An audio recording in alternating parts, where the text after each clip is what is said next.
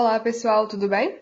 Aqui quem fala é a Maria Clara e sejam muito bem-vindos e bem-vindas ao 11º episódio do TrioCast.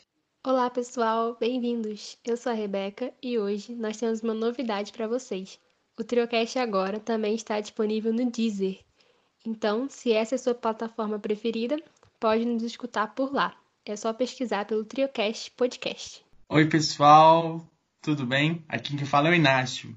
E se você tá, está escutando o podcast pela primeira vez, siga a gente nas nossas redes sociais. Somos TrioCast Podcast no Instagram, Facebook e também no Twitter. Estamos muito felizes com o retorno que vocês têm nos dado. E no episódio de hoje vamos falar sobre o tema empreendedorismo e representatividade. Vemos a importância de darmos voz a todos, ainda mais depois dos últimos acontecimentos, e como é importante cedermos o nosso espaço, entender melhor e passar aos nossos ouvintes a importância que essas questões têm. E para a conversa de hoje, convidamos a Gabriela Palma, guia de turismo e sócia fundadora da empresa Sou Mais Carioca.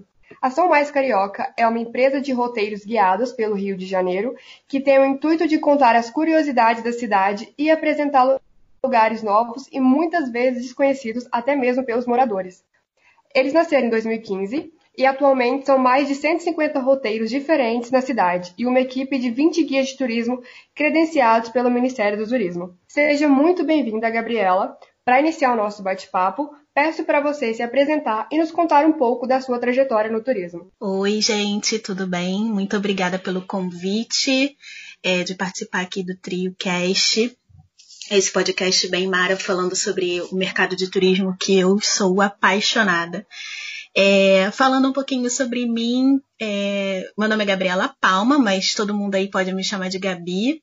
Eu gosto de ser chamada assim e fica uma coisa mais íntima, né? Só minha mãe me chama de Gabriela e é sempre quando eu faço alguma coisa errada. É, a minha trajetória no turismo, ela começou em 2015, junto praticamente com a Sou Carioca, né? É, assim como a Maria falou para vocês, ela surgiu em 2015 e a minha trajetória no mercado de turismo também começou em 2015. Eu venho de uma empresa de consultoria multinacional, eu era consultora empresarial antes, né? Eu falo que eu andava de salto e bolsa tiracolo, mas eu larguei o salto para andar de tênis e é, é libertador, é a melhor coisa do mundo. E aí é, eu me vi numa situação, depois que eu saí da consultoria, do tipo, ou eu voltava para o mercado é, de trabalho tido como tradicional, né, de 9 a 18, CLT, carteira assinada, fundo de garantia, Sodexo, hashtag saudade do Sodexo, ou eu me via é, fazendo aquilo que eu realmente acreditava, que era o turismo. Eu já tinha um blog de turismo na época antes, é, que eu comecei lá em 2012, quando eu viajava mais, né? Saudade do dólar a dois, três reais.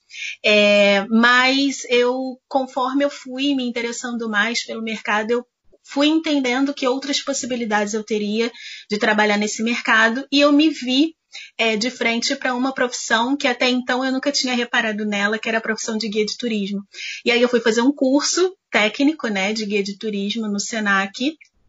E enquanto a gente estava fazendo esse curso, eu e toda a minha turma, a gente idealizou a São Mais Carioca. Ele começou como um projeto de turismo, de passeios guiados, como a Maria falou, mas hoje a gente já é uma empresa, a gente é uma empresa de sociedade limitada, somos em três sócios, e eu vim construindo essa minha trajetória dentro do mercado é, de turismo dessa forma. Então, eu fui me interessando pela área, então hoje eu sou guia, hoje eu sou professora no mesmo curso que eu me formei no curso técnico de guia de turismo. Eu dou aula também no Senac. Eu faço palestras online, presencial, live, convites, tudo que for para falar sobre o mercado de turismo, só me chamar que eu vou. É, e sou mentora também, né, da galera que está iniciando aí na carreira de turismo, seja guia, gente, galera que tem pousada, até mesmo blog de viagem, mas que está com muita dúvida aí de se consolidar nesse mercado e entender o mercado. Eu comecei hoje meu programa de mentoria e eu acho que vai ser bem legal, porque eu adoro compartilhar os conhecimentos que eu tenho aqui e que me foram me formando nesses cinco anos. Então eu sou muita coisa, mas eu comecei dessa forma aí que eu falei agora para vocês. Nossa, Gabi, muito bacana. E para começar com o nosso quadro das perguntas, eu gostaria de iniciar com uma questão muito importante, né? Porque ainda não é expressiva a presença de mulheres negras empreendendo não apenas no turismo, mas de uma forma geral. E qual a importância dessa representatividade? Até vimos que vocês fizeram uma live sobre isso, né? Empreender com representatividade.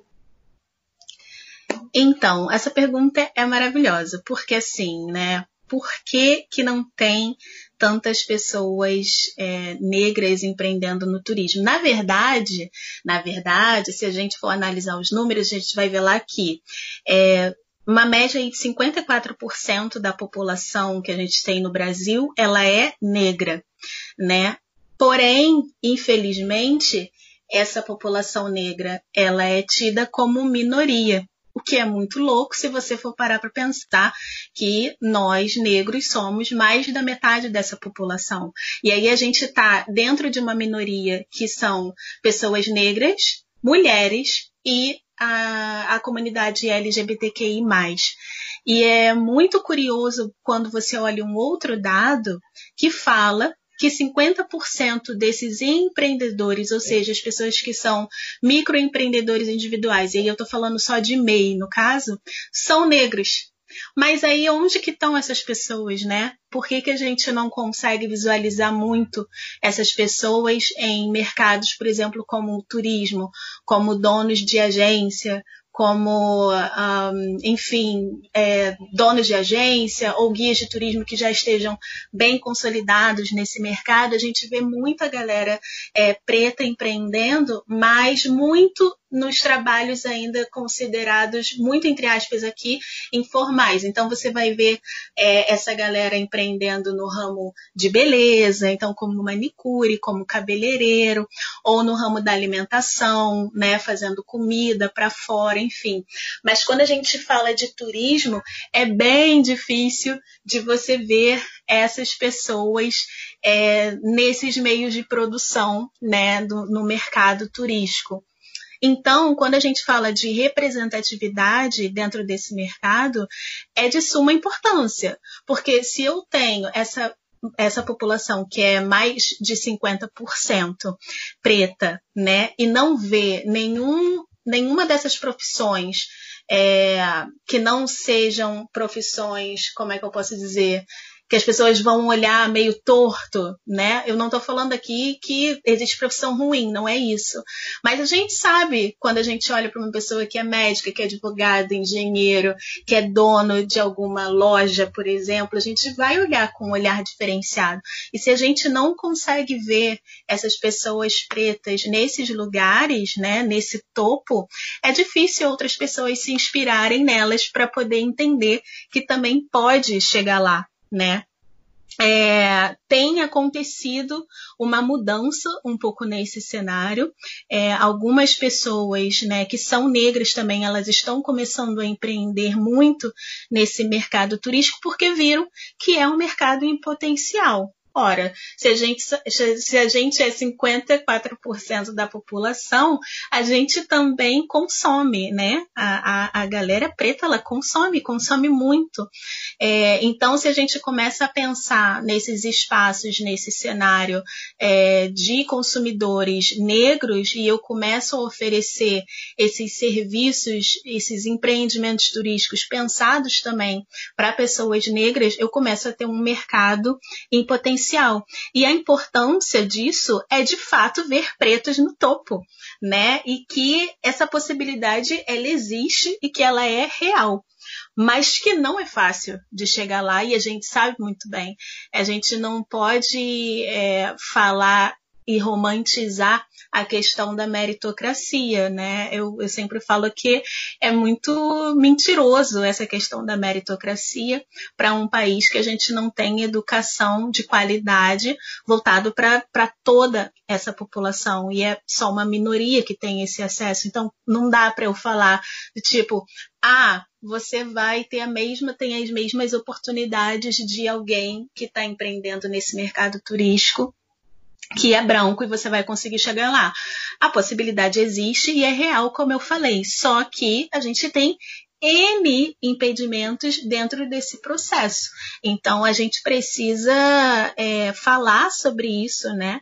E que, com um país que a gente tem um racismo estrutural tão enraizado dentro dessa população, que é difícil a gente chegar, que é difícil a gente ver pretos no topo, mas que é importante quando um preto chega no topo de arrastar outros pretos e de mostrar que esse trabalho está sendo bem feito né? E que esse trabalho ele é uma possibilidade. Então, hoje em dia tem várias pessoas que são empreendedores negros dentro do mercado de turismo que estão fazendo um trabalho incrível. Depois eu posso falar e dar dicas aí de quem são essas pessoas para vocês. Nossa, Gabi, muito, é muito importante você trazer essas informações pra gente. E, claro, a gente super quer que você compartilhe com a gente quem são essas pessoas, que eu acho muito importante. E voltando ainda para falar um pouquinho sobre essa questão de empreendedorismo, é, fala pra gente um pouquinho como que surgiu a ideia de criarem a Sou Mais Carioca, você até já começou a comentar, e qual a importância que ela vem tendo no setor é, turístico, não só do Rio, como no do Brasil. É, a Sou Mais Carioca, ela chegou né, no momento de 2015, como eu falei para vocês. É, ela foi criada dentro de sala de aula com uma ideia, porque a gente precisava de fundo né, para fazer as nossas viagens técnicas. O guia de turismo, quando ele se forma, para ele receber a credencial, ele precisa fazer essas viagens técnicas. E assim, a instituição pagava o transporte, a hospedagem, a alimentação, porém, os atrativos turísticos não eram pagos. E a gente era de uma turma onde mais de 50% da turma era bolsista, de 100%, inclusive eu. Né? E aí eu, eu vi, eu era representante de turma na época e eu vi numa situação onde tinham pessoas que queriam muito visitar determinados atrativos e que poderia ser a única vez que ela ia para cidades históricas de Minas Gerais. Então a gente foi para Ouro Preto, Mariana, é, Ouro Preto, Mariana e Congonhas, e talvez as pessoas nunca poderiam ir novamente lá. Então a gente queria otimizar o tempo, né? E a gente começou a pensar no que, que a gente poderia fazer para arrecadar essa grana. E aí eu vi assim, cara, a gente está num curso de guia de turismo, vamos fazer alguma coisa que a gente possa utilizar o conhecimento que a gente está aprendendo agora.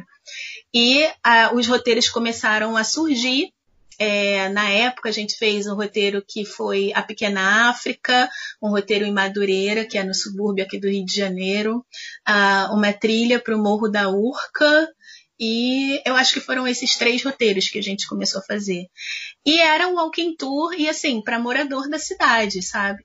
Só que quando a gente terminou o curso, a gente viu que era uma fatia do mercado que até então ninguém olhava muito para ele, né? Tipo, ah, vocês estão malucos, se fazer é, passeio turístico para morador, vocês vão ficar pobres, não vão ganhar dinheiro com isso. Mas a gente está aí cinco anos resistindo e fazendo roteiros de forma inovadora, tendo o morador, né, o cidadão, como é, esse potencial cliente, esse cliente é, esse turista, né? E é ver de fato o morador como esse cliente em potencial. Porque é a melhor coisa do mundo. E a importância da São Mais Carioca para o turismo é exatamente isso: é mostrar que é, se a gente considera esse morador, esse cidadão, como um potencial cliente, demandando, né, esses serviços turísticos, a gente acaba com uma coisa que a gente tem, que é a questão da sazonalidade, a alta e a baixa temporada. Então, se eu tenho esse cliente que reside na cidade, né, e que se eu faço roteiros diferenciados para que esse morador conheça o local que ele mora, eu estou trabalhando N coisas aí. Eu estou trabalhando essa questão da sazonalidade. Então, o guia de turismo que trabalha na São Mais Carioca, ele tem uma renda constante, ele não é totalmente dependente da alta temporada. Eu tenho a questão da movimentação da economia local em determinadas áreas que não são tidas como turísticas, né, que não aparecem no mapa turístico da cidade. Eu tenho uma valorização do patrimônio que também não é divulgado, né? Então a gente gosta de divulgar museus é, que não não são muito visitados, por exemplo. E sempre quando a gente faz esse tipo de roteiro, é, eu falo que a gente é quase uma instituição, não uma agência de viagem normal, né, de turismo normal, mas é um, um, uma instituição que pratica a educação não formal. Eu estou trabalhando N coisas ali, eu estou trabalhando é, eu estou trabalhando a cultura, eu estou trabalhando valorização do patrimônio, eu estou trabalhando empoderamento desse morador, né? Quando ele se vê é, num bairro que tem história e que tem muita história e que precisa ser valorizado. Então, a ação mais carioca no cenário atual, ela é muito importante. E vendo como essa pandemia, né, é, de Covid-19 ela é, todos os especialistas têm dito que esse turismo local ele agora vai ser muito importante para que essas agências de turismo continuem. Então a gente, eu posso dizer que a gente está cinco anos na frente de todas as outras agências de turismo que a gente está falando isso já tem cinco anos né? Gabi é, você falou aí e eu estava me lembrando, a gente tem um, um, professor na nossa faculdade que ele sempre fala para a gente, desde o primeiro período, uma cidade boa para o turista é primeiramente uma cidade boa para o morador. E o que vocês fazem é tão importante, né? Porque a gente tem que conhecer a, a história da nossa cidade, a história dos lugares e também das pessoas. Você estava falando, eu estava aqui lembrando do, do passeio que eu fiz com vocês aí o ano passado, em agosto.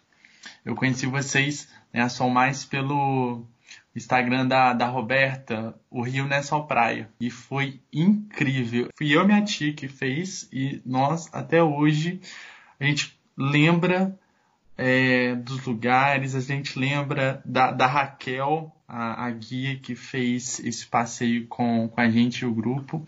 E a grande maioria das pessoas do passeio era do, do Rio de Janeiro. É, nunca consegui me esquecer disso.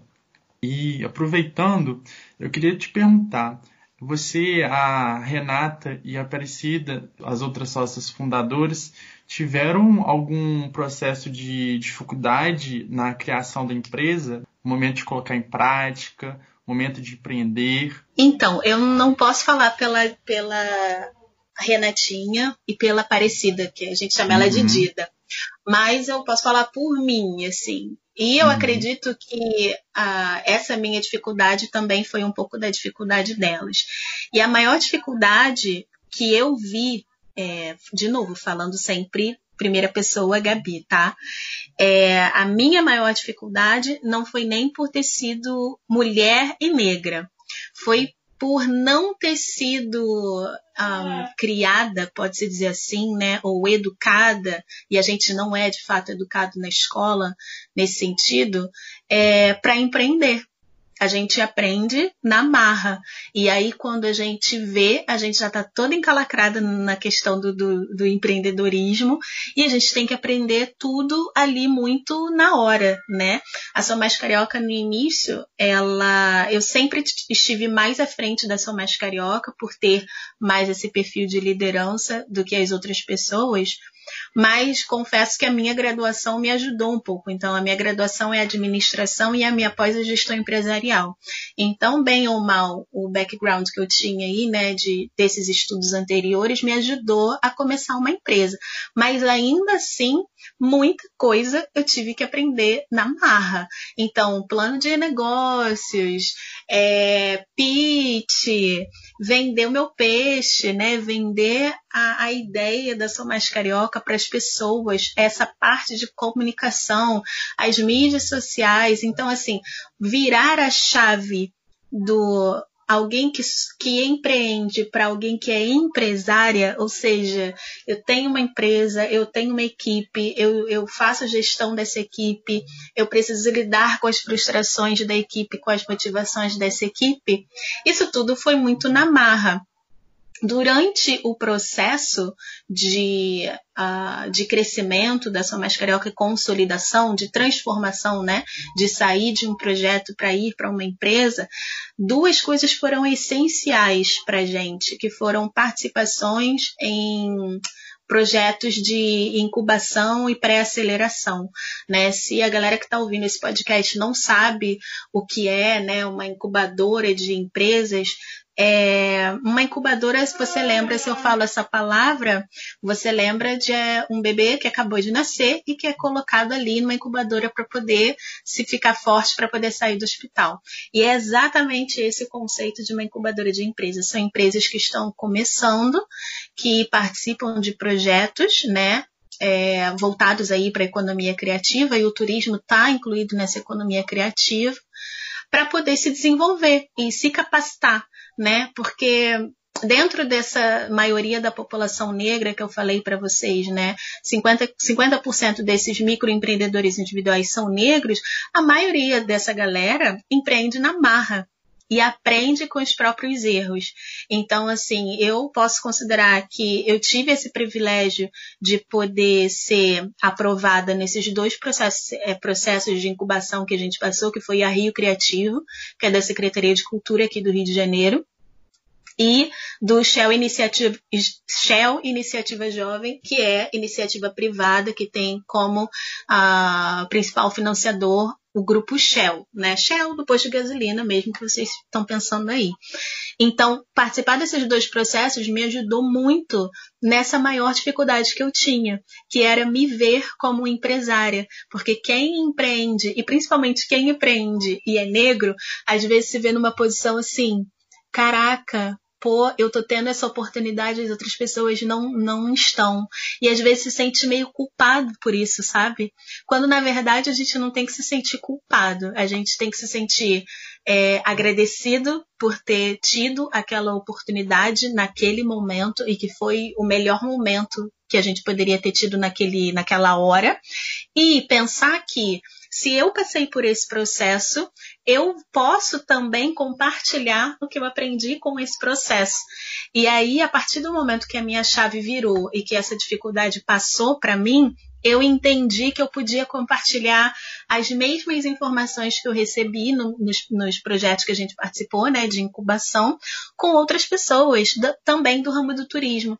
E isso é muito louco porque a maioria da galera que trabalha nesse mercado de turismo não se vê como empresário, se vê ou só apenas como guia de turismo, ou só se vê como um agente de viagens, mas, mas nunca se coloca como um empresário, nunca se coloca como alguém né, que tem uma empresa que precisa gerar lucro para essa empresa para pagar seus funcionários, suas contas e tudo mais. Acho que é, a, a, gente que trabalha nesse mercado do turismo, a gente se subestima muito. Tanto se subestima que nos dois projetos que a gente participou de incubação, não tinha nenhum outro projeto de turismo. Só a São Mestre Carioca participava desses dois projetos, porque é muito, muito difícil a gente se ver em lugares assim, né? Difícil de, desse agente de viagem, desse guia de turismo, se ver num momento de falar por três minutos do que, que ele faz, né? E, e eu venho desmistificando essa questão com todo mundo que me segue nas mídias sociais. Eu falo, cara, você tem que se ver como essa pessoa aí, sabe? Que, que vai ser incrível, que vai fazer um trabalho incrível, que vai ser um empresário incrível. Se tem CNPJ, amado, já virou empresário. Então, vira essa chave também. Então, acho que essa foi a minha maior dificuldade. É, realmente, né, ser é, empresário, microempresário, meio no Brasil, é, é muito difícil. Eu estava vendo aqui, vocês possuem mais de 150 roteiros. Como que, através desses roteiros, vocês conseguem demonstrar a importância da cultura e da história negra no nosso país, sobretudo na do Rio de Janeiro, por vocês serem uma empresa do Rio de Janeiro, para as pessoas que estejam realizando os roteiros? Eu acho que é basicamente é, trazendo essas narrativas afro-referenciadas, né? E aí, quando eu falo de narrativas afro-referenciadas, eu estou falando de referenciar a, a história da forma que ela precisa ser contada, né? É, é muito importante que o turismo como um todo, a gente traga assuntos que são tidos como tabu, né, no meio dessa sociedade, mas utilizando fe algumas ferramentas. E assim, o turismo ele é uma baita de uma ferramenta para a gente fazer uma educação não formal, né? Eu não gosto de falar educação informal, porque se eu falo educação informal, parece que eu estou agindo na ilegalidade.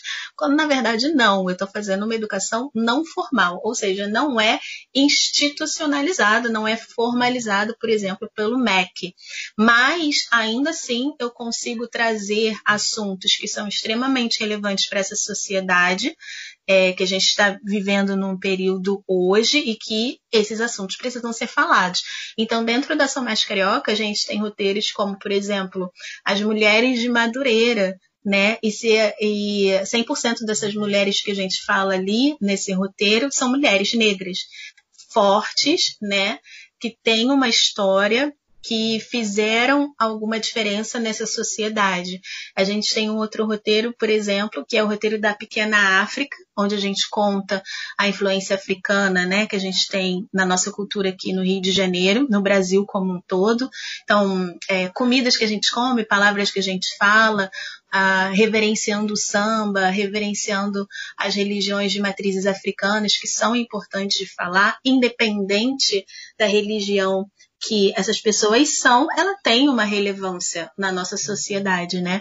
E aí, é, dentro desse roteiro da Pequena África, a gente consegue fazer outras narrativas passando pelos mesmos lugares. Então, a gente tem um Pequena África voltado para capoeira, onde ali na Pedra do Sal a gente abre uma roda de capoeira, a gente traz mestres de capoeira, a gente fala da história da capoeira. A gente tem o Pequena África falando sobre gestão matriarcal, de como aquelas mulheres negras, né, elas tinham o, o, o seu próprio sistema é, de gestão, onde essas mulheres que eram as matriarcas, né, pode-se dizer assim, onde eram elas que, através do trabalho delas, como escravas de ganho, enfim, conseguiam alforriar outros negros. Então, olha a importância dessas mulheres naquela sociedade da época, né? E a gente também tem um roteiro que é um Pequena África mais voltado, é, mais teatralizado. Ele a gente fala de Dom Obá, Dom Obá, ele escreveu poemas, ele era um negro que viveu no século XIX e começou a escrever poemas né, relacionados sobre aquela vida. Então, a gente reverencia né, essa, essa negritude, a gente conta uma história que não uma história de tristeza e de sofrimento. Não que a gente não fale sobre isso, a gente fala, né? A gente fala sobre escravidão, a gente fala sobre racismo, racismo estrutural, tudo dentro é, dessa narrativa aí da pequena África, por exemplo. Mas não só de sofrimento viveu esse povo, né? A gente traz referências lá de África, a gente traz referências de países africanos onde essas sociedades que ali viviam naqueles países eram altamente desenvolvidas, mas aos olhos, né, do europeu, eles não viam esse desenvolvimento, assim como tinham os indígenas aqui no, no Brasil e a os maias, né, os incas ali na América Central. Então, assim, é desenvolvido para quem? Para os europeus não era. Então, essa história, ela começa a ser deturpada. E eu gosto muito quando a gente fala, né, é, desse, desse turismo afro-referenciado, que é exatamente isso. É dar voz para essa história e trazer essa memória e reconexão. A gente precisa se reconectar com, com essa ancestralidade, com esse continente que às vezes as pessoas esquecem que é um continente, né? Que é um continente que tem vários países e multicultural também. Gabi, você citou alguns roteiros realizados pela Sua Mais Carioca.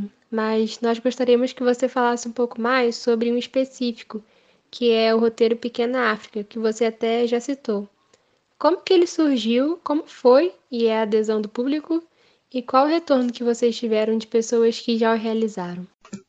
Então, o Pequena África, ele surgiu de uma visita técnica que eu fiz durante o curso de guia de turismo, onde o professor de história, né, história do Brasil, levou a gente para aquela região da cidade, que é a região da zona portuária aqui no Rio de Janeiro, englobando ali a Praça Mauá, Pedra do Sal, a Gamboa, Instituto dos Pretos Novos, enfim. E quando eu lembro que quando eu saí dessa visita técnica, eu fiquei tão impactada que eu eu jurei para mim mesma que quando eu me tornasse guia de turismo, eu ia contar aquela história, porque eu via que nas agências de turismo é, ninguém falava dessa parte da história. É, era quase um, uma questão de apagamento. Tipo, ah, não, ninguém, ninguém quer saber disso aqui, não. Ninguém quer vir para esses lados daqui, não. A galera quer vir para a zona portuária para ir para o Museu do Amanhã e para ir para o Aquário para ir para Pedra do Sal, no máximo um samba na segunda-feira, mas ninguém quer saber dessa história não, deixa isso para lá, né? Algumas pessoas chegaram a falar isso para mim. Mas eu não desisti. E aí, o nosso primeiro roteiro da São Mais Carioca foi o roteiro da Pequena África. A gente já colheu muitos frutos bons por conta desse roteiro e a gente tem um orgulho danado dele. A gente eu acho que, cara, sei lá, acho que quase duas mil pessoas já fizeram esse roteiro da Pequena África. Ele é um dos mais vendidos na Sou Mais Carioca, né? Ele fica ali no, no top 10 de roteiros mais é, vendidos, justamente porque se você for olhar para esse cenário turístico aqui no Rio de Janeiro, você não vai ver muita gente falando sobre isso, né? É, você não vai ver muita gente dando voz para essa história.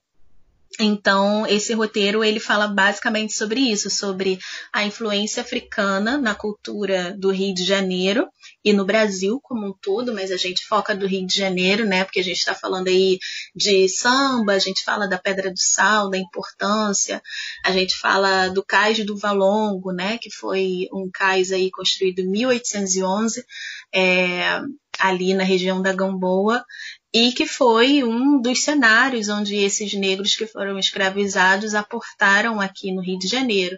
A gente fala e mostra também o Instituto dos Pretos Novos, que é que foi um antigo cemitério, cemitério muito entre aspas, porque não é um cemitério como a gente conhece hoje normal, né? Era uma vala onde esse era aberto um buraco e esses corpos eram jogados ali junto com lixo da sociedade, porque esses negros, naquela época, eles eram considerados lixo da sociedade. Então, se eles veem né, esse, é, a sociedade da época jogando esses corpos naquela vala, e se eles eram considerados lixo, a sociedade vai olhar para aquilo e vai falar: ah, então eu posso jogar meu lixo aqui também.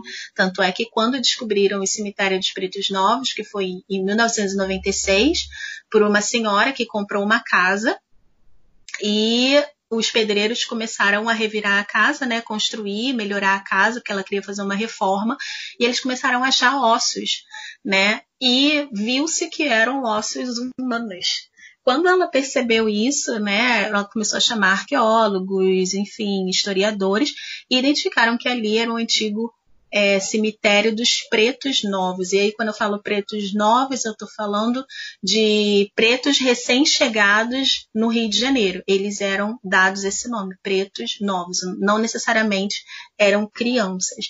É, então, assim, é muito importante né, a gente fazer um roteiro como esse, de falar sobre isso e de dar voz para essa história que estava muito apagada. A gente já impactou muita gente, muita gente, tanto o público nacional, os moradores, como o público internacional também, que vem para o Rio de Janeiro e que quer se conectar com essa história, né, além do, do país de origem. A gente recebe muitos estrangeiros, principalmente ali do sul dos Estados Unidos, onde era a maior população negra, né? Ainda é, na verdade, uma população negra nos Estados Unidos, ela se concentra ali no sul dos Estados Unidos e eles vêm para o Brasil querendo fazer essa conexão, né? Será que no Brasil esse racismo ele existe? Por ser um, um, país multicultural, um país diverso, onde tem branco, preto, indígena, será que esse racismo ele existe? E eles se chocam quando eles veem que existe e é muito forte. Né? Então, essa eu acho que é a maior importância que esse roteiro da Pequena África tem, e é sobre isso que a gente fala. Que bacana, Gabi. Muito importante usar a voz que nós temos através do turismo para, como você disse, dar voz a histórias como essa, e é ótimo ver essa grande adesão ao roteiro Pequena África. E ainda falando sobre a importância da representatividade negra no turismo, nós vimos uma reportagem em um jornal online chamado Alma Preta sobre a presença negra no turismo, e teve uma fala interessante da entrevistada. Ela disse que democratizar o turismo aos negros é lutar contra o racismo. E nós gostaríamos que você falasse um pouco sobre isso. É, concordo super com essa, essa frase, né, de democratizar o turismo aos negros é lutar contra o racismo, porque eu acredito muito num, eu gosto muito, na verdade, de um provérbio africano que fala assim: é, até que os leões contem suas histórias, os caçadores serão sempre os heróis das narrativas de caça, né? Então, se a gente não começar a contar essa história, a democratizar esse acesso é, ao turismo para essas pessoas negras, esses caçadores, né, eles vão continuar perpetuando uma história que a gente aprende lá na escola, que é, é esse mundo eurocentrado, né, onde a Europa, o homem branco, ele era o dono, entre aspas, aí de tudo, desse conhecimento, né, dessa religião, onde o conhecimento dele ou a religião dele era o correto e tudo que é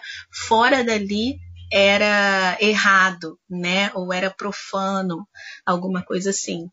Então, é preciso sim democratizar esse, esse espaço, esse mercado turístico. Lá no início do, podcast eu falei com vocês, né, que tem vários empreendedores hoje é, negros que já estão desenvolvendo é, roteiros, não só roteiros turísticos, mas, mas pensando em como essa população negra, né, que é a maioria da população, como ela pode consumir esse, essas viagens, como ela pode consumir dentro desse mercado. A gente cresce pensando que a gente, por ser negro e por muitas das vezes pobre, a gente não pode viajar, né? Que no máximo a gente vai ali para Iguaba e Araruama. Tô falando aqui do estado do Rio de Janeiro, tá, gente? Que é o máximo de viagem que a gente pode fazer, quando na verdade o céu é o limite, né? Só que a gente é colocado com um pensamento tão pequeno de que a gente não pode acessar esses espaços, que viajar para a Europa é só coisa de gente rica, que ir para os Estados Unidos ou para a Austrália ou para o Japão, qualquer lugar que você quiser no mundo, que é impossível. A gente cresce com esse pensamento e a gente vai acreditando nisso até a gente morrer, às vezes, né? E aí, quando eu comecei a viajar, eu comecei a entender que, na verdade, não que era tudo uma grande mentira, né? Que eu poderia sim. É, claro que não é fácil, não vou dizer que é, principalmente agora, no momento onde esse dólar cinco e pouco, o euro seis e pouco, tá tudo muito caro, mas é, teve uma época que a gente foi incentivado bastante a viajar, né, para fora do Brasil e conhecer culturas totalmente diferentes da nossa. E democratizar o turismo é exatamente oferecer condições para que essa população negra, pobre, também viaje, né? Então eu acho ótimo que hoje a gente tem é, programas como o ID Jovem, por exemplo, né, que dá oportunidade aí da galera até 29 anos viajar gratuitamente de ônibus. Não sei se todo mundo sabe dessa informação, mas quando eu comecei a viajar, não tinha isso. Hoje eu tenho 35 anos, então fico triste que eu não pude aproveitar é, essas coisas, mas isso é uma forma de democratizar é, esse acesso, né? só que aí é isso, né? A informação não é muito compartilhada. Outra forma de democratizar esse turismo as pessoas negras é pensando em produtos específicos para eles, né? Para gente, que é, por exemplo, eu falei de algumas empresas e vou dar um exemplo aí do Diaspora Black, que é uma empresa em São Paulo, onde eles são basicamente um Airbnb né? Que você pode alugar um quarto ou uma casa, mas você vai ao lugar de pessoas negras né? O, o dono que criou o Diaspora Black, ele estava cansado de sofrer racismo em plataformas de aluguel de casa, por exemplo, onde ele não se sentia bem-vindo, onde ele se sentia muito incomodado com determinadas coisas que aconteceram. Então falou, vou criar eu mesmo uma plataforma onde essas pessoas pretas conseguem se conectar com pessoas pretas e se sentirem bem com isso, né? E aí hoje o Diaspora Black é uma das principais plataformas aí de aluguel de, de casa, de quarto, entre a comunidade negra. Você tem, é, por exemplo, a Blackbird, que é do Guilherme, que faz uma caminhada, é, um walking tour no centro de São Paulo, falando de personalidades de pessoas negras que foram super importantes para a história. Você tem é, outras pessoas, enfim, que estão fazendo um trabalho incrível com com brasileiros que querem conhecer o continente africano, né? E a gente também não é muito incentivado a conhecer a África, né? Quando na verdade esse continente é um continente mãe aí, onde toda a nossa história brasileira, toda não, mas a grande maioria dessa história brasileira foi pautada com essas pessoas originárias de povos é, africanos, desse continente africano. Então, é isso, eu acho que precisa ser democratizado sim, esse acesso precisa ser é, melhor pensado e ser mais acessível para essa galera, né? A, a, a galera preta a gente consome consome bastante, só que precisa de pessoas que pensem em produtos próprios para gente, né? Sim, isso faz todo sentido. E que iniciativas incríveis que você citou. Eu não conheço algumas, mas vou procurar porque nós precisamos dar mais visibilidade a iniciativas como essas. E nossa, Gabi, muito obrigada pela sua participação. Esse tema precisa ser sempre discutido e essas relações com o turismo que conversamos aqui são essenciais.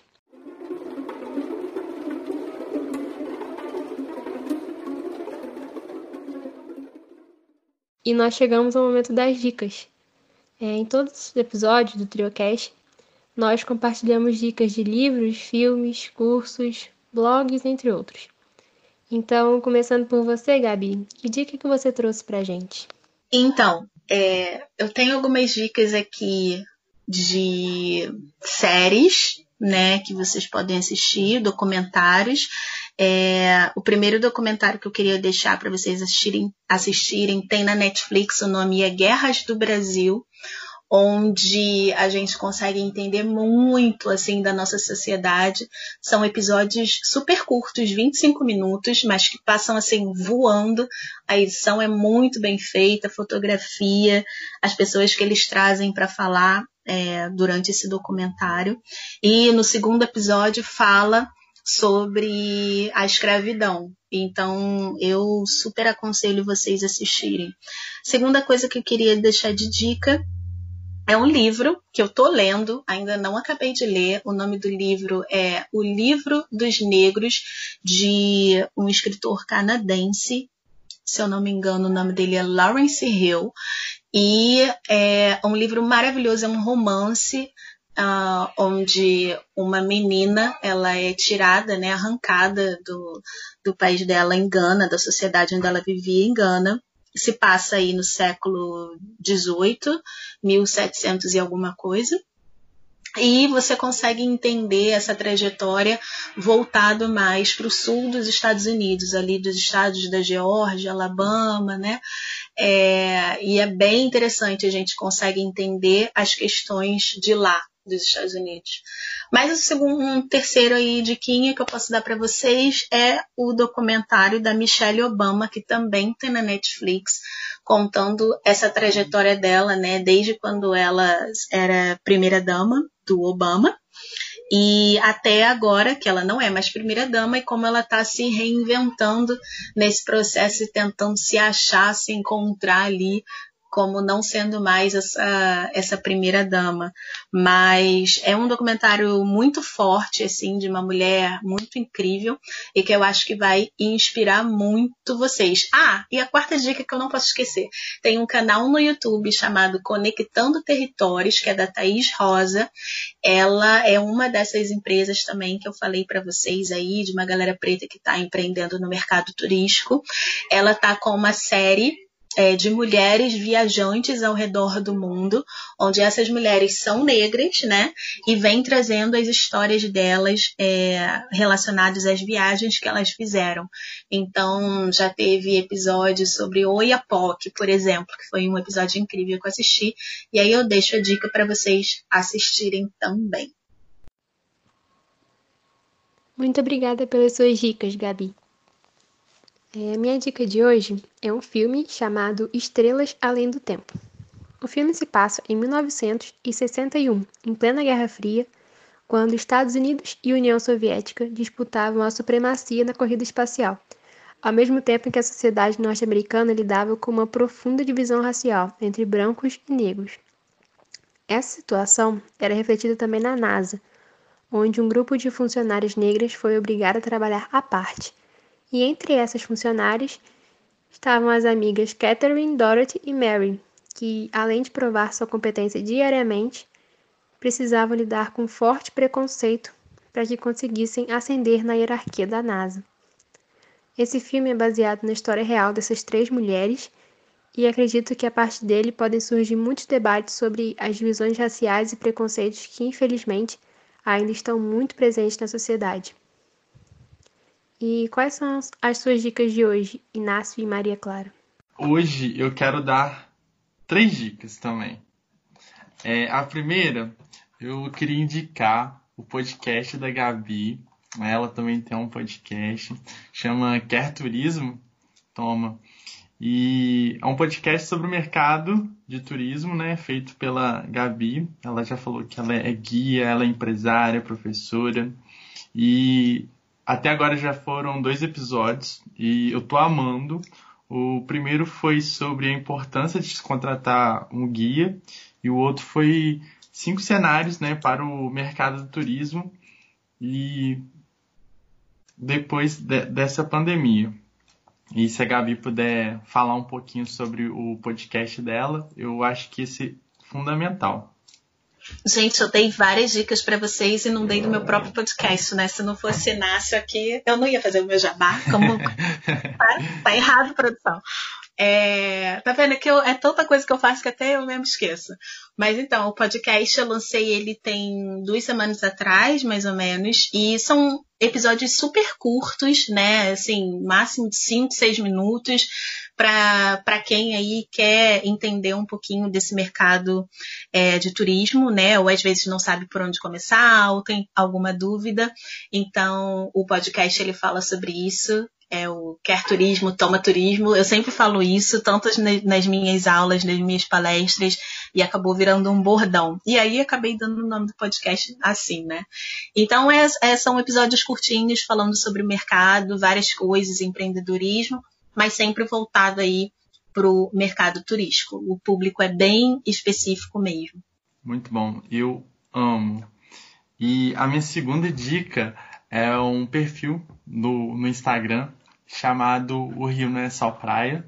Foi nesse perfil, criado pela carioca Roberta Balbino, que eu conheci o Instagram da Sou Mais Carioca e também pude fazer o, o passeio, o roteiro é, Pequena África, e foi incrível. É só digitar no Instagram, arroba o Rio não é só praia. Ela dá várias dicas é, sobre também pontos turísticos do, do Rio de Janeiro.